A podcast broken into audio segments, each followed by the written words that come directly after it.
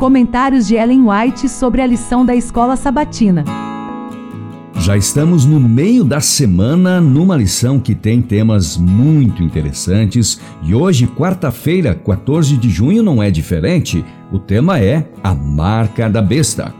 Os cristãos das gerações passadas observaram o domingo supondo que, fazendo isso, estavam guardando o sábado bíblico. E hoje existem cristãos verdadeiros em todas as igrejas, inclusive na Católica Romana, que creem sinceramente que o domingo é o dia de repouso divinamente instituído.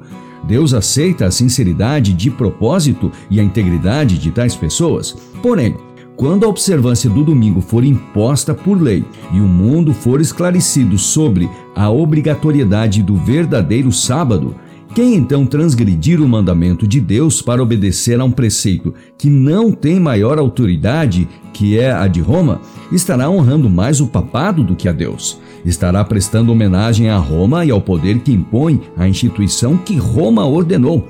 Estará adorando a besta e sua imagem.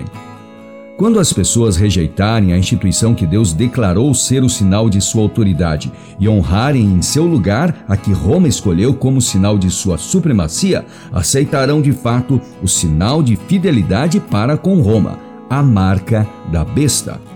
E somente depois que essa situação estiver assim claramente exposta perante o povo, e este for levado a escolher entre os mandamentos de Deus e os dos homens, é que aqueles que continuam a transgredir receberão o sinal da besta.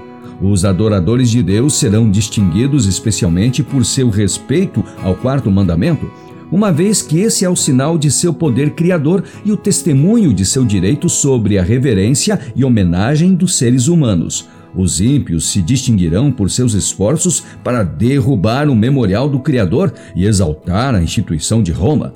Na decisão da luta, toda a cristandade estará dividida em duas grandes classes: os que guardam os mandamentos de Deus e a fé de Jesus, e os que adoram a besta e sua imagem e recebem seu sinal. Embora a igreja e Estado unam seu poder para compelir todos, os pequenos e os grandes, os ricos e os pobres, os livres e os escravos, Apocalipse 13:16, a receber o sinal da besta, todavia o povo de Deus não o receberá. O profeta de Patmos viu os que venceram a besta, a sua imagem e o número do seu nome. Eles estavam em pé junto ao mar de vidro, tendo harpas que lhes foram dadas por Deus, Apocalipse 15, 2, e cantavam o cântico de Moisés e do Cordeiro. Muito bem, tivemos citações do tema de hoje do livro O Grande Conflito, página 377, e também do livro Mensagens Escolhidas, volume 2, página 55. Amanhã teremos então o tema O Teste do Sábado. Até amanhã, eu espero você.